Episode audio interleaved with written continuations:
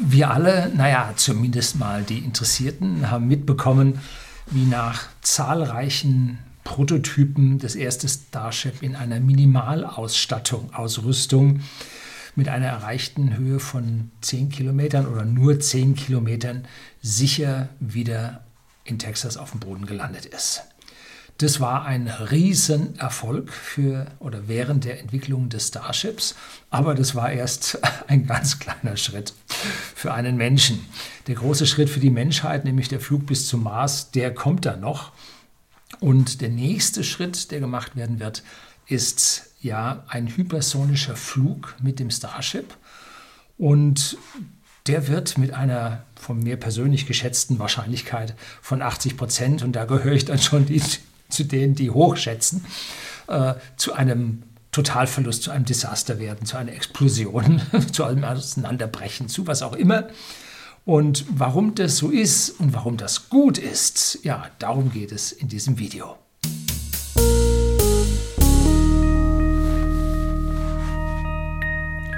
Guten Abend und herzlich willkommen im Unternehmerblog, kurz Unterblog genannt. Begleiten Sie mich auf meinem Lebensweg und lernen Sie die Geheimnisse der Gesellschaft und Wirtschaft kennen, die von Politik und Medien gerne verschwiegen werden.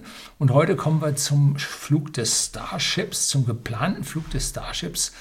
Äh, drei Viertel um die Erde rum, im hypersonischen, also im sehr hohen Überschallbereich, ja, mit Ausflug in den Weltraum und wieder Eintritt in die Atmosphäre. Und der ist nun für, sagen wir mal, die nächsten Monate geplant, wann er nun genau stattfinden wird. Die Startrampe ist noch nicht mal fertig.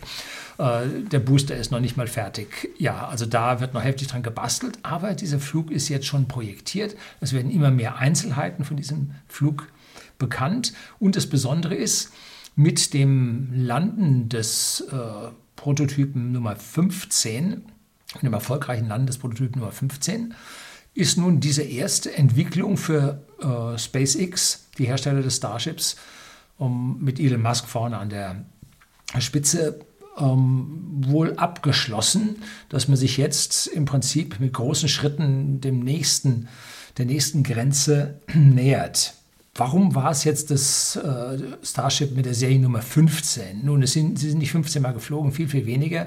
Aber es gibt da so die ersten Aufbauversuche, äh, die ersten Drucktests, alles Systeme, die noch nicht fertig sind, die noch nicht fliegen können. Ähm, die werden mit den Prototypen, mit den Seriennummern mit dazugezählt. Und dann hat man irgendwann mit acht oder so, hat man oder sieben mit Fliegen angefangen, wenn ich mich da so richtig erinnere. Ähm, oder das Explodieren angefangen, bis man dann jetzt mit 15 tatsächlich auf 10 Kilometer Höhe geflogen ist. Dann das Starship auf, die, auf Bauch gelegt hat, dann kam es runter, äh, und dann hat man am Boden mit dem Belly-Flip-Manöver das wieder aufgestellt und senkrecht gelandet. So wie wir das hier von den Falcon 9 schon die ganze Zeit kennen, wobei dieses Belly-Flip-Manöver da bei denen nicht äh, stattfindet. Das, die Drehung erfolgt im Weltraum, im luftleeren Raum, das ist da deutlich leichter. Ähm, es gibt ein, mehrere Videos von mir. Äh, das letzte ist äh, zu den Kosten des Starships, gebe ich Ihnen unten in der Beschreibung was so ein Prototyp kostet. Und davor äh, habe ich mal eins über einen Flug gedreht, der nicht so ganz geklappt hat. Nun gut. So, ist SpaceX durch diesen Verlust dieser vielen Prototypen nun eine schlechte Firma? Und das ist jetzt eine rein rhetorische Frage, weil äh, von SpaceX dieser Falcon 9 Booster äh, ist jetzt zum 89. Mal ist einer gelandet, glaube ich. Äh, also sie sind gewaltig gut. Aber warum versagen jetzt diese Starships eins nach dem anderen immer wieder und immer wieder? Nun, es ist die Konstruktionsphilosophie, die sich dahinter verbirgt. Und zwar gibt es zwei Möglichkeiten. Entweder macht man safe dicke Wandstärken, Haufen Sicherheiten, sehr, sehr viel prüfen, immer wieder prüfen und nochmal prüfen und wieder rechnen und so weiter. Oder man macht möglichst wenig und sagt, was geht denn kaputt? Und dann verbessert man und kommt so langsam ran. Und dieses Verbessern und langsam Aufspecken an den Stellen, wo es versagt, führt am Ende zu, einem geringeren, zu einer geringeren Masse des Systems, als wenn man oben alles äh, gut macht. Und wenn man jetzt im laufenden Betrieb ist, wie will man dann die Masse reduzieren, bis es zum Versagen kommt. Das ist höchstgradig gefährlich. Das heißt, wenn man von unten anfängt kommt man zu leichteren Systemen, als wenn man von oben anfängt, von höherer Sicherheit. Das ist das äh, Designphilosophie, die wir hier bei SpaceX sehen. Die ist auch nicht neu. Die wird typischerweise von den Militärs gemacht, weil man da für die Atombomben, die man dem Nachbarn aufs Haupt werfen will, äh, möglichst hohe Nutzlasten braucht. Also da kommt diese Philosophie her, dass man sich von unten mit dem Versagen langsam nach oben hierauf testet. Warum ist man nun an anderer Stelle den Weg gegangen, von möglichst hoher Sicherheit runter, ähm, nun wie zum Beispiel beim Space Shuttle? Äh, da geht es einmal darum, äh, die Geldgeber wollen nicht frustriert werden. Wenn nun die NASA das Geld an Rockwell International oder an sonst jemanden gibt, ein Ding zu bauen oder Boeing äh, und es geht kaputt mit schönen großen medienwirksamen Feuerbällen, dann tut man sich hart damit. Ne? Ähm, das ist schlechte Publicity. Die Politiker wollen das dann schon auch gar nicht, weil die ja das Budget für die NASA bestätigt oder freigegeben. Und der Bürger selber, mh, hm, ja, nun, Elon Musk an der Stelle lebt völlig ungeniert, ist ihm völlig wurscht, was da die Bürger über ihn denken. Oder na, sagen wir mal, beinahe. Ne? Und SpaceX hat diesen Ansatz schon immer verfolgt, denn diese Falcon 1, mit der sie gestartet haben, mit der sie begonnen haben. Die, glaube ich, ist dreimal explodiert und das vierte Mal ist er dann erst geflogen. Also auch da hat man sich dann daran getastet. Und heute fliegen mit dem Nachfolger, hier mit der Falcon 9, äh, da haben wir hier bei dieser Rakete oben drauf also sogar die Oberstufe, die ich jetzt mal hier runter tue. Und da ist jetzt dann die Crew Dragon Kapsel drauf. Äh, und mit der fliegen sie jetzt immerhin mit Besatzung regelmäßig zur Raumstation. Freigegeben als Transportsystem für Menschen in den Weltraum. So, also da kann man auch, wenn man von unten anfängt, am Ende zu einem System kommen, mit dem Menschen mitfliegen. Allerdings, bis dann diese Systeme für Menschen freigegeben werden, muss man erstmal so und so viel zig Flüge haben, die alle hervorragend funktioniert haben. Äh, erst dann gibt es da eine Freigabe und die Zahl äh, wie gut es sein muss, äh, weiß ich nicht. Irgendwie 90, 94, 96 Prozent. Irgendwie sowas. Wieso erlaube ich mir hier ein Urteil darüber? Äh, nun, ich, hab, ich bin Diplom-Ingenieur für Luft- und Raumfahrttechnik und habe mich oder hatte mich auf Berechnungen und Simulationen spezialisiert, vor allem finite Elementberechnungen. 90 Prozent meiner Tätigkeiten gingen in diesem Bereich. Ähm, und ich habe Jahrzehnte als Berechnungsingenieur in der Automobilindustrie, also auch Leichtbau, äh, auch Personenbeförderung gearbeitet. Und äh, ja, damit kann ich das nachvollziehen, was dort passiert. So, also jetzt simuliert SpaceX seine Komponenten im Computer. Die haben da äh, ein schönes äh, extremes Rechenzentrum für diese Dinge. Und da werden die Triebwerke und die Tanks und die Aerodynamik und natürlich die Festigkeit und, und, und wird da simuliert. Und man versucht also mit dem minimalsten Materialaufwand zurechtzukommen. Und dann macht man erste Drucktests. Und diese Drucktests sind dann instrumentiert, dass man also Dehnungen an diesen ganzen Komponenten misst.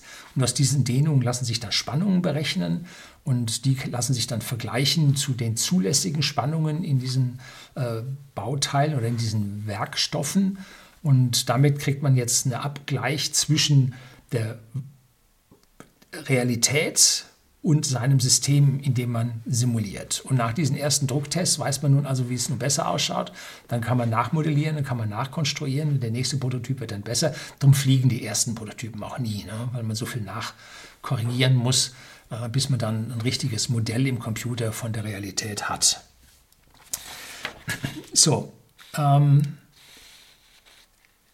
doch wenn man jetzt das Starship fliegen lassen will, dann gibt es noch ganz andere Dinge, die ja, bei der Falcon 9 so nicht vorhanden sind, zum Beispiel der Treibstoff. Wir haben ja immer einen Treibstoff und einen Oxidator, weil im Weltraum gibt es keinen Sauerstoff zum Verbrennen dieses Treibstoffes, den jetzt ein Automotor zum Beispiel aus der Luft hernimmt. Hm, haben die nicht.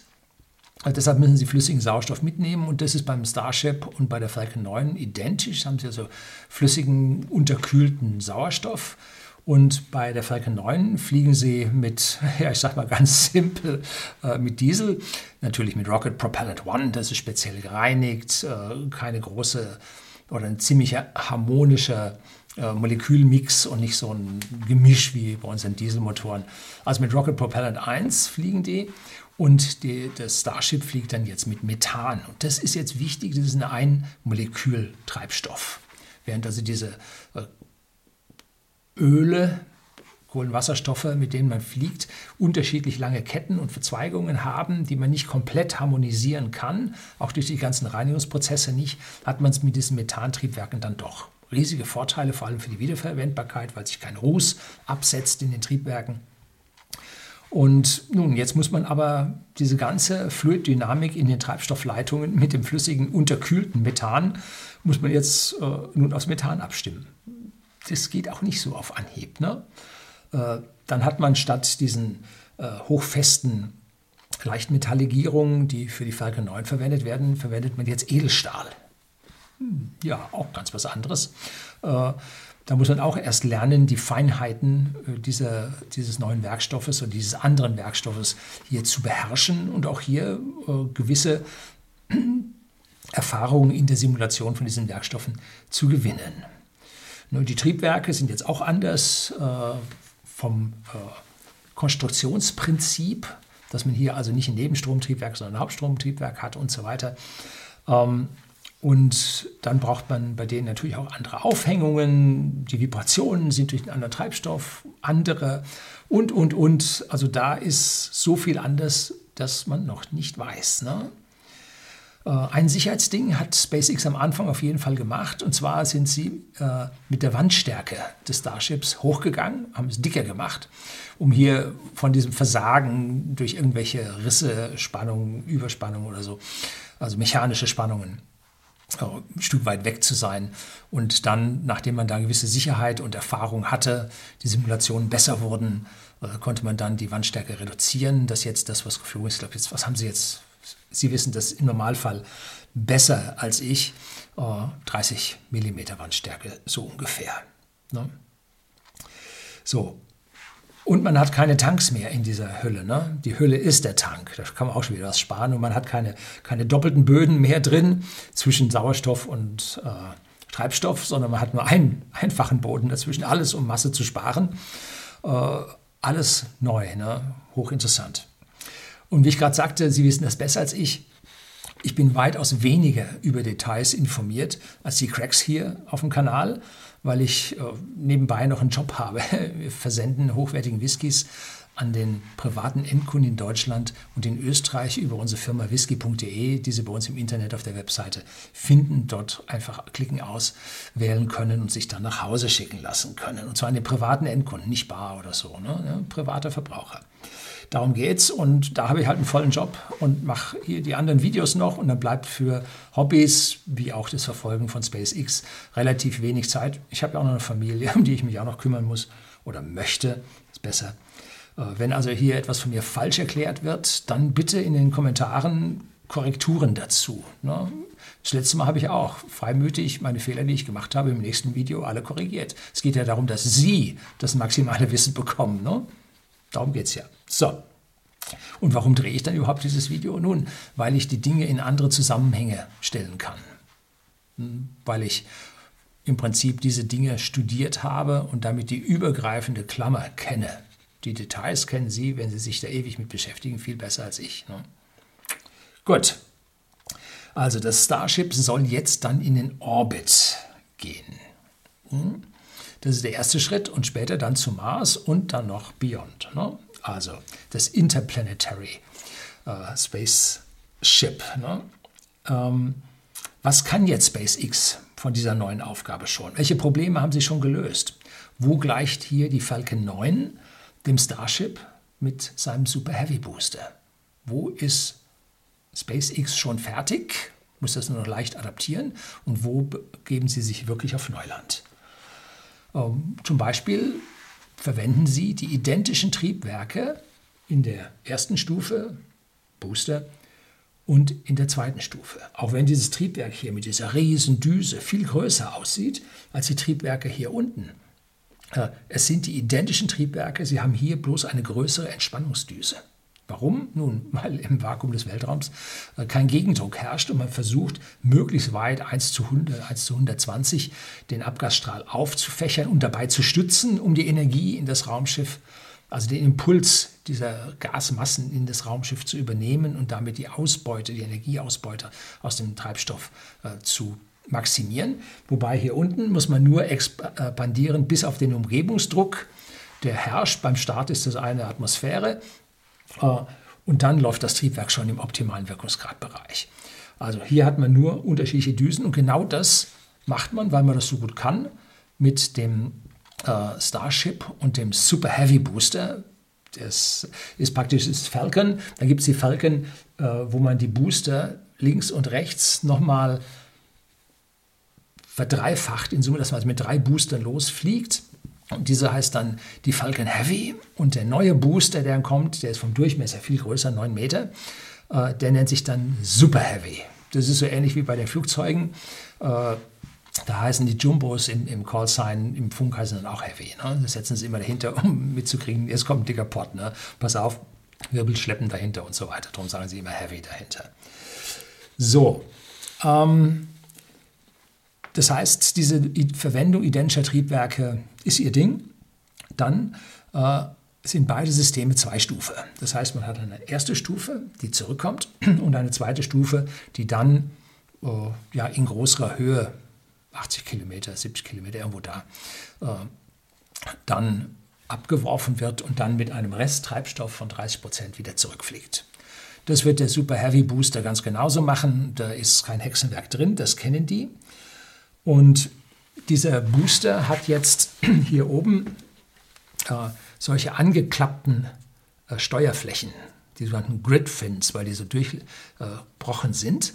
Mit denen lässt sich das Ding aerodynamisch steuern, weil die werden ausgeklappt und dann können die sich so drehen und dann kann man Widerstand erhöhen, Rotationen auf dem Booster ausführen und so weiter, aber nur in der Atmosphäre. Und hier zwischen gibt es noch so kleine Kästchen, die sogenannten Cold Gas Thrusters, äh, wo mit äh, Stickstoff, hochgedrücktem Stickstoff, äh, man hier ja, Kräfte im Vakuum auf den Booster einwirken lassen kann, um ihn zum Beispiel zu drehen. Ja. Ähm, und man sieht auch, wenn der also dann zur Erde steuert und dann hier oben die Kamera sitzt und nach unten schaut, ähm, dann sieht man, wie die Gridfins drehen und man sieht zwischendrin immer diese leichten Kondensfahnen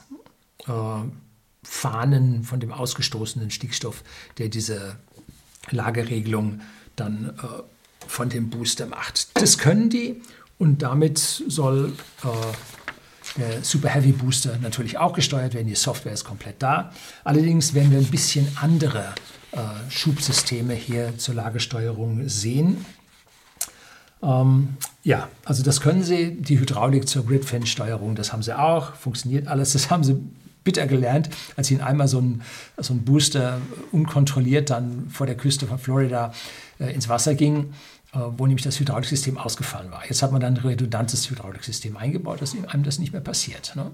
So, also da wird gelernt und gelernt. Ähm, dann bündelt man jetzt Triebwerke. Und zwar haben sie das auch schon gezeigt, dass das geht. Und zwar beim, äh, bei der Falcon Heavy hat man neun Boost, äh, neun Triebwerke im zentralen Booster und nochmal jeweils neun Triebwerke in den Side-Boostern. Das heißt, mit 27 Triebwerken starten die hier nebeneinander gleichzeitig. Hat gut funktioniert. Ähm, sie sind jetzt schon ein paar Mal mit der Super Heavy, äh, mit der Heavy geflogen, Falcon Heavy geflogen. Äh, allerdings sind diese Triebwerke relativ weit auseinander, weil die Booster äh, nebeneinander stehen. Ähm, für den Super Heavy Booster sind jetzt zwischen 29, zwischen 27 und, nee, zwischen 29 und 32 Triebwerken geplant. Wie viel es nun tatsächlich werden, werden wir dann sehen, wenn er fertig ist. Ähm, und diese Bündelung sollte man also können, allerdings hat man noch nie so dicht gebündelt, dass die Triebwerke äh, in so großer Anzahl so dicht beieinander sind. Macht das einen Unterschied? Vielleicht, weiß man nicht. Ne? So, das ist das Neuland, was man dann hier beschreitet.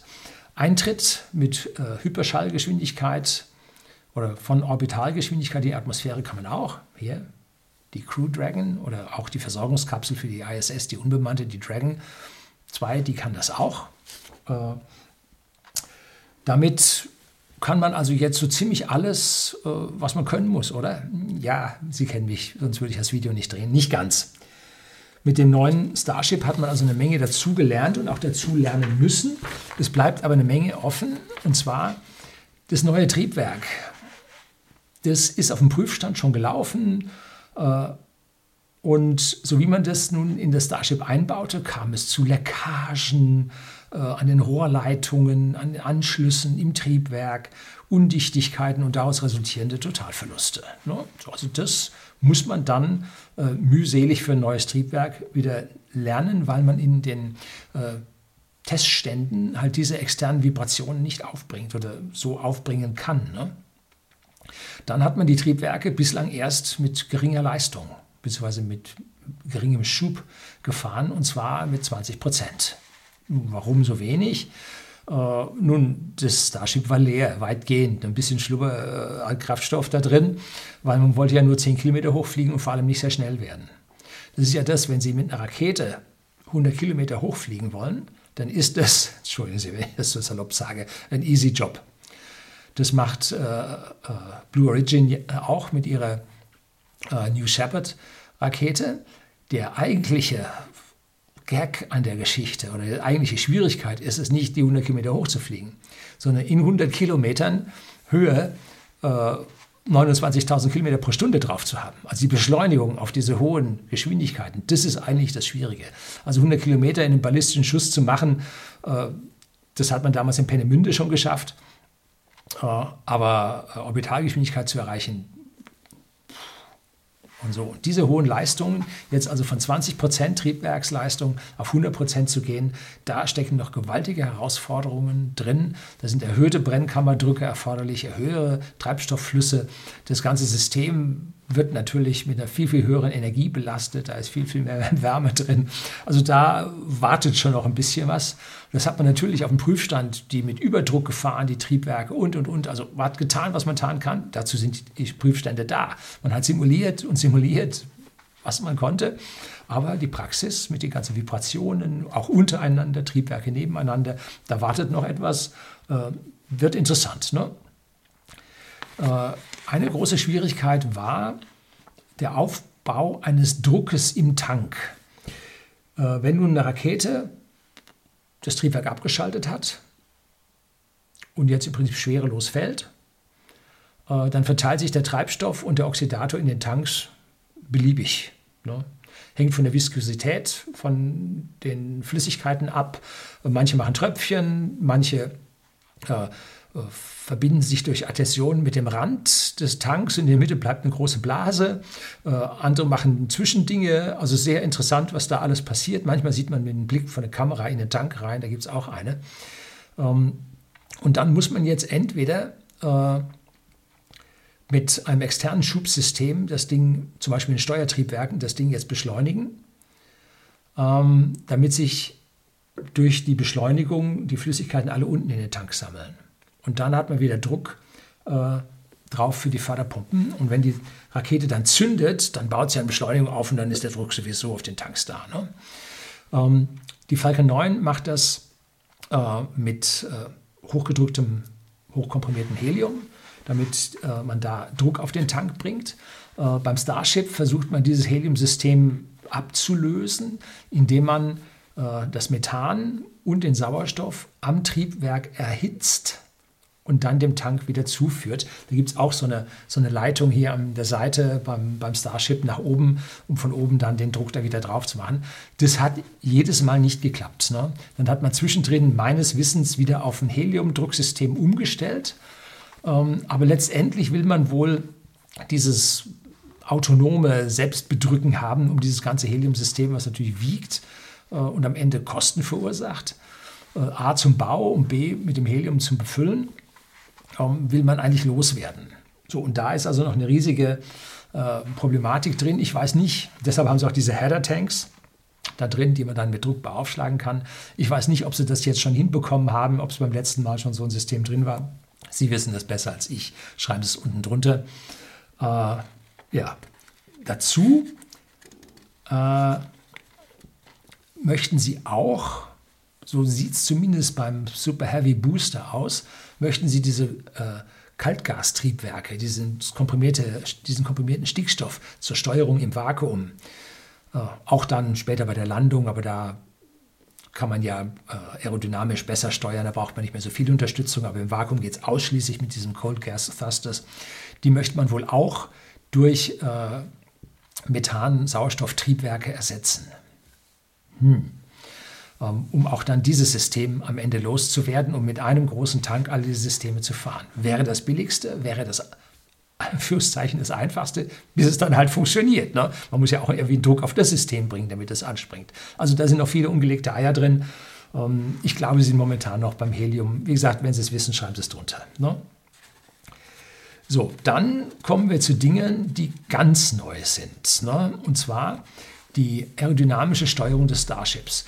Während hier die zweite Stufe von der Falcon 9 verloren geht, die verglüht jedes Mal, ähm, und auch dieser Serviceteil äh, verloren geht und verglüht, so kommt nur diese kleine Dragon-Kapsel wieder zurück und die hat auf der Unterseite ein Hitzeschild. Beim Starship will man das ganze Ding inklusive den teuren Triebwerken runterbringen. Ne? Das ist die Hauptaufgabe, äh, die Sie jetzt angehen. Und die aerodynamische Steuerung folgt über vier Flossen, die sie haben, zwei vorne, zwei hinten. Und wenn man die vorderen Flossen anlegt, dann geht die Nase runter, macht man die vorderen Flossen sehr breit, dann gibt es mehr Auftrieb, die Nase geht hoch, macht man die eine mehr, die andere weniger, dann dreht das Ding. Und so kann man dieses auf dem Bauch fliegende oder sagen wir stürzende Gefährt, kann man nun im Prinzip bewegen. Ne? Nicht viel anders als ein Space Shuttle, bloß der hatte noch ein paar größere Flügel. Hier hat man halt auf die Fins. Die Sache begrenzt und der große Körper bringt den Widerstand und die Abbremsung. Dafür braucht man keinen Treibstoff, das macht die Atmosphäre. Ne? So, ähm, im Unterschallbereich hat man gezeigt, dass es geht. So, Im Überschallbereich ist Aerodynamik schon ganz anders. Ruderumkehr für die Leute, die sich mit Überschallflugzeugen auskennen, sind schon interessante Sachen. Ähm, und dieses Belly-Flip-Manöver, wo man also dann vom Start dann in die Waagerechte ging, absank und dann Belly-Flip wieder aufstellte zur Landung, das haben sie jetzt beherrscht. Das erste Mal. Ja, gut. Äh, jetzt müssen sie im Prinzip den Übergang vom Hyperschall dann zum Unterschall auch noch hinbekommen, die ganze Abbremsung. Und dazu braucht es dann den Hitzeschild. Und da hat die Crew Dragon Kapsel einen sogenannten PICA-Schild, einen Phenolic Impregnated Carbon Ablator. Das Wichtige dabei ist der Ablator. Das ist also ein ablatives System. Das heißt, äh, da erhitzen sich äh, Stoffe und die gehen dann verloren. Die spritzen an der Seite weg. Man sieht dann diese Spuren. Wenn die Kapsel gelandet ist, ist der Dreck, der da wegfliegt, hoch erhitzt und nimmt die Energie vom System weg, ablativ. Ne? So, das heißt, nach jedem Flug muss dieser Hitzeschild ersetzt werden. Das will man beim Starship nicht. Deshalb gibt es ja so kleine sechseckige Kacheln, Keramikkacheln, die jetzt schon testweise mehrfach aufgebracht wurden, damit man sieht, wie die vibrieren, was das am Luftwiderstand macht und, und, und. Äh, probiert man das an dem Ding und davon will man also Hunderttausende im Prinzip auf, den, auf die Unterseite des Starships aufbringen und das ist jetzt an dieser Stelle anders als damals beim Space Shuttle. Da hatte man äh, jede Kachel individuell, wurde die gebacken und die waren dick. So, also das waren richtig fette Kacheln. Und jetzt sehen die mir doch alle vielleicht einen Inch, zwei Inch dick aus, also relativ dünn. Ähm, und alle gleich. Und das ist das Wichtige. Ne? Alle gleich, damit man hier Kostenreduktion hat. Und äh, dann hat man als großen Unterschied zum äh, Space Shuttle, der ja aus Leichtmetalllegierungen gebaut war, hat man jetzt einen rostfreien Edelstahlrumpf, der weitaus höhere Temperaturen erreicht, bis die Festigkeit nachlässt. Ein Space Shuttle ist ja abgestürzt, weil es eine Kachel sich gelöst hatte, die Wärme eindrang und dann den Flügel äh, die Struktur weich gemacht habe, dann kam es zu, zum strukturellen Versagen und der Flügel brach ab und dann war leider äh, der ganze Space Shuttle mit siebenköpfiger Besatzung dahin. Ne? So, und jetzt will man also von diesen individuellen großen, schwierig aufzuklebenden Kacheln, will man weg zu diesen kleinen sechseckigen, die im Prinzip den identischen Schutz bringen, nämlich die Struktur des Raumschiffes nicht über eine Grenze zu bringen, wo die Festigkeit so weit nachlässt, dass die Rakete nicht mehr hält. Ne? Also Stahl hält höhere Temperaturen weitaus besser aus als Aluminium, Magnesium, andere Legierungen. Dazu gibt es noch Tausende an Dingen, die sie schon können und auch tausende Dinge, die sie noch nicht können. Und das Schlimme ist das uh, The Unknown Unknown. Ja, das sagte der Herr Rumsfeld, der gestern verstorben ist.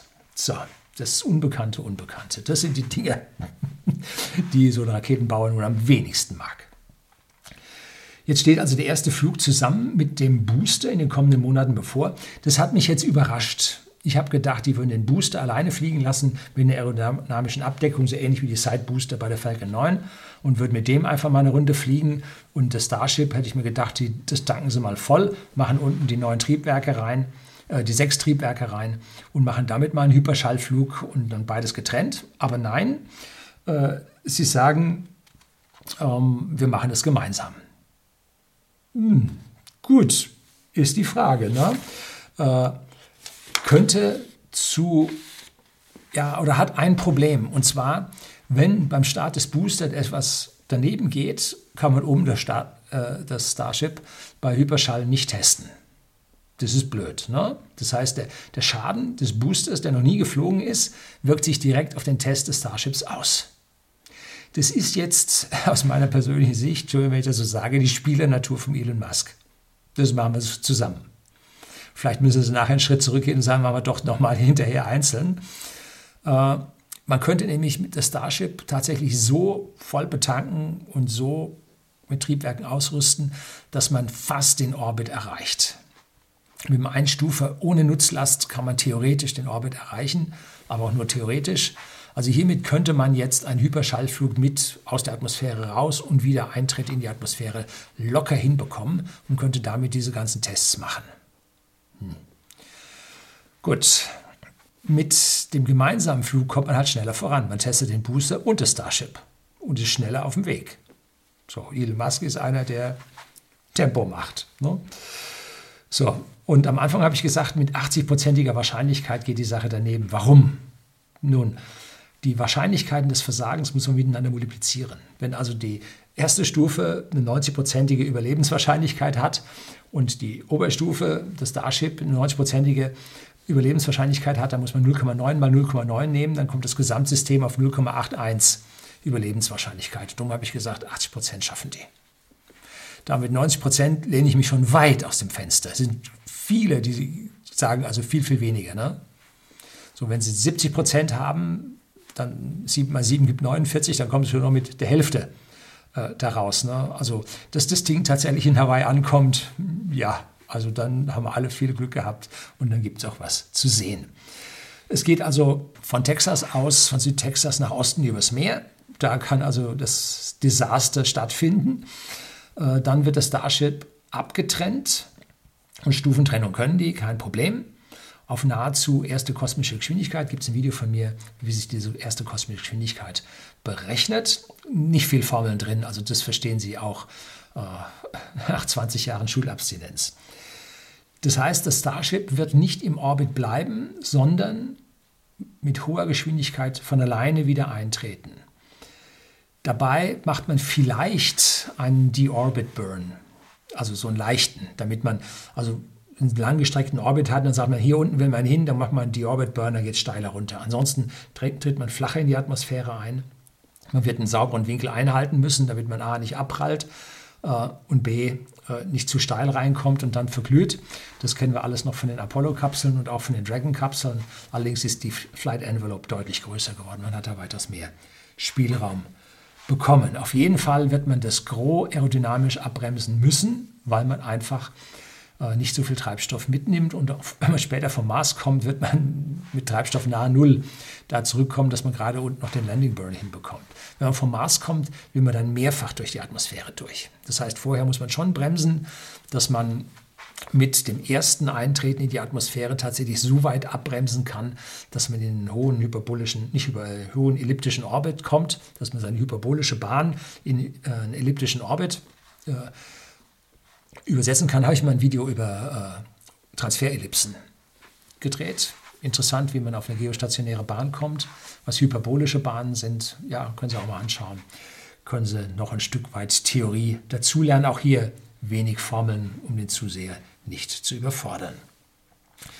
So, ob man das Starship nach der weichen Wasserlandung retten kann. Also man versucht eine Landung auf dem Wasser. Nun, Wasser hat keine Balken, das Ding sinkt ein und fällt um.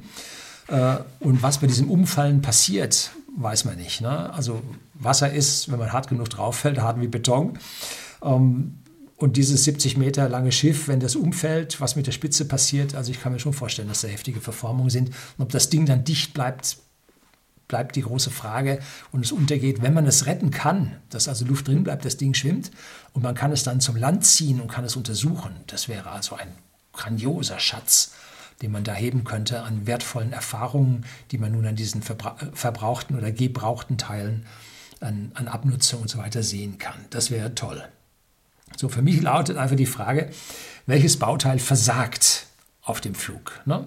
Was sind für mich die wahrscheinlichsten und die möglichen Gründe für ein Versagen? Nun, Punkt 1 ist, das hat Elon Musk so schön gesagt, als das erste Mal die Falcon Heavy starteten, und zwar mit der Dummy-Nutzlast, nämlich seinem Tesla Roadster, äh, auf eine hohe Bahn, die auch die Marsbahn kreuzt, äh, sagte er, er träumte davon, wie das Ding auf der Startrampe explodiert und ein Reifen von seinem Tesla die schräge Rampe runterrollte auf ihn zu. Das war so sein, äh, sein dystopisches Bild, was er im Kopf hat.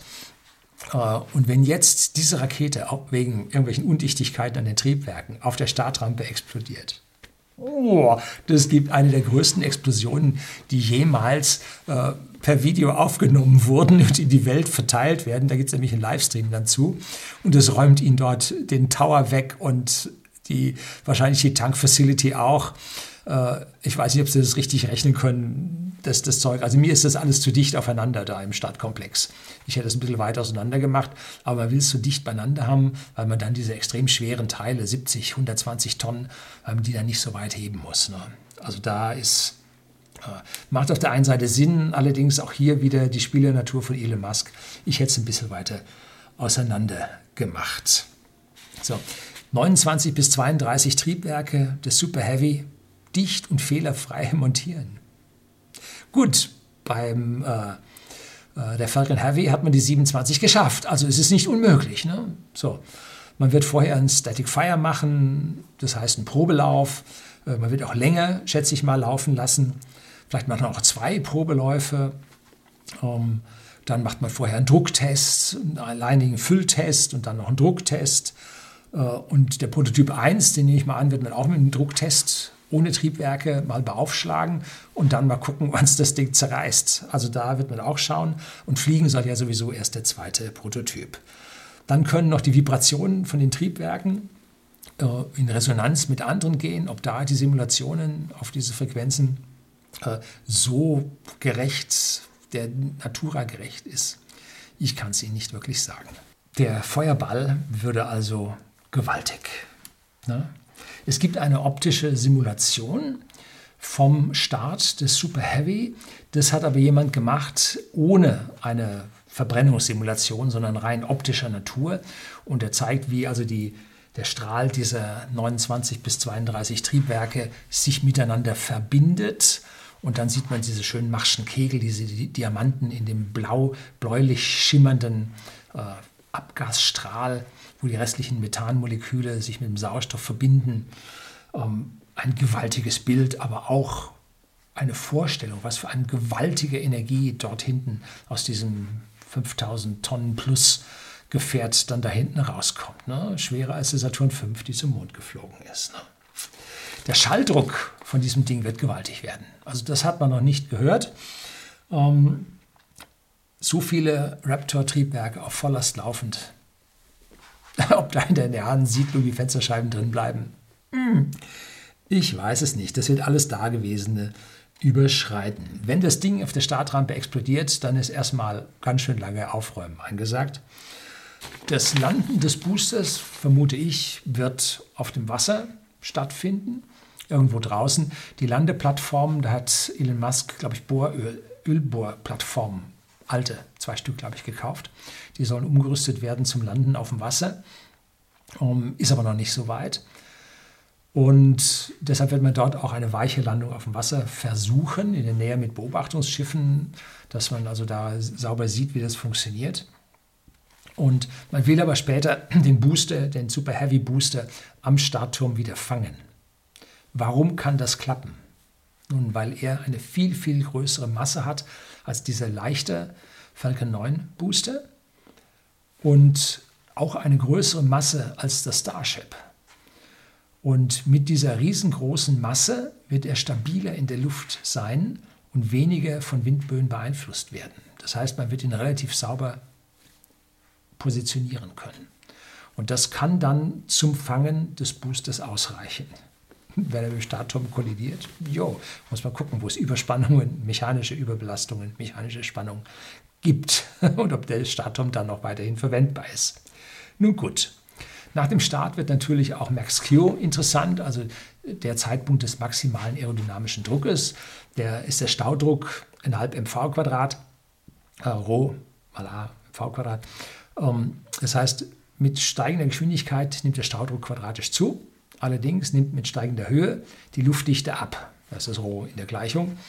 Ähm, und jetzt muss man die Luftdichte, die abnimmt, mit dem Anstieg der Geschwindigkeit gucken. Und an einer Stelle hat man den maximalen Punkt, wo die maximalen mechanischen Kräfte auf die Rakete wirken. Und da wird man sich beim ersten Flug natürlich gewaltig von den theoretischen Grenzen fernhalten, weil die Triebwerke lassen sich runterregeln, von 100% bis auf 20%. Und damit kann man äh, die, ja, die Beschleunigung rausnehmen, damit die höheren Geschwindigkeiten erst bei größerer Höhe stattfinden. So, und damit kann man also diesen aerodynamischen Druck runternehmen. Äh, sehe ich nicht als so problematisch an hier, äh, dass es ein Max-Q-Versagen geben würde. Ne? Dann Stufentrennung, das können Sie, wie heißt es schön, Piece of Cake. Ne? Ähm, dann kommen, wenn das Starship dann weiterfliegt, kommen die sechs Triebwerke das erste Mal zum Einsatz. Das erste Mal die mit der großen Entspannungsdüse, sollte auch nicht das Problem sein. Die, die Unterschiede zwischen den Triebwerken kennen Sie. Ähm, und wenn man die 29 bis 32 Triebwerke, was immer die erste Konfiguration hat. So langsam, glaube ich, geht es auf 30 Triebwerke, aber die Zahl weiß ich nicht genau. Wenn man die beherrscht hat, sollte man die sechs im Starship dann auch beherrschen. Ne? Gut. Tja, die aerodynamische Bremsung wird natürlich interessant. Hat man das mit dem Hitzeschild hinbekommen? Diese hypersonischen Simulationen sind nicht so einfach. Ne? Das Verhalten des Plasmas, der, äh, der ionisierten Luft rund um das Raumschiff, das ist alles nicht so einfach. Gut, man hat Messungen auch mit der Crew Dragon und der Dragon 2 oder Dragon 1 gemacht beim Wiedereintritt. Aber ist die Simulation so gut, wie man sich das vorstellt? Hm. Tja, an der Stelle kommt für mich das große, allergrößte Fragezeichen. Ähm, wie das dann mit den Kacheln funktioniert, ob diese kleinen Kacheln ausreichend sind, ob es nicht zu große Spalte gibt, ob die äh, Luft sich an den Spalten reinfressen kann nach innen, wie stark die Strahlung nach innen ist, was ist an den Übergängen zu den Fins. Da wird man Titangelenke drin haben, die noch höhere äh, oder Wolfram-Carbid-Bestandteile da drin haben, die noch höhere Temperaturen auskönnen, abkönnen. Ähm, wird es ausreichen? Denn überall dort, wo bewegt wird, geht auch was durch. Ne? Äh, also da sehe ich dann der Übergang der Fins äh, zum Körper, sehe ich also bei dieser Hyperschallgeschichte äh, als doch sehr interessant an. Ne? Tja, das wird eine interessante Kiste. Ich freue mich so riesig auf diesen Flug, weil es uns zeigen wird, ist diese Idee des Starships machbar? Das ist die große Frage. Ne? Denn wenn dieser Wiedereintritt von einem so großen Körper, gut, er ist aus Edelstahl, wenn der funktioniert, dann ist die Sache gegessen. Der Rest ist Friemelarbeit. Ne? Aber wir werden sehen, ob dieser Eintritt in vernünftiger Anzahl an Versuchen dann zum Erfolg kommen wird. Nun gut, so, wir bleiben also gespannt und ich freue mich auf ja, den kommenden Flug des Starships im hypersonischen Bereich. Herzlichen Dank fürs Zuschauen.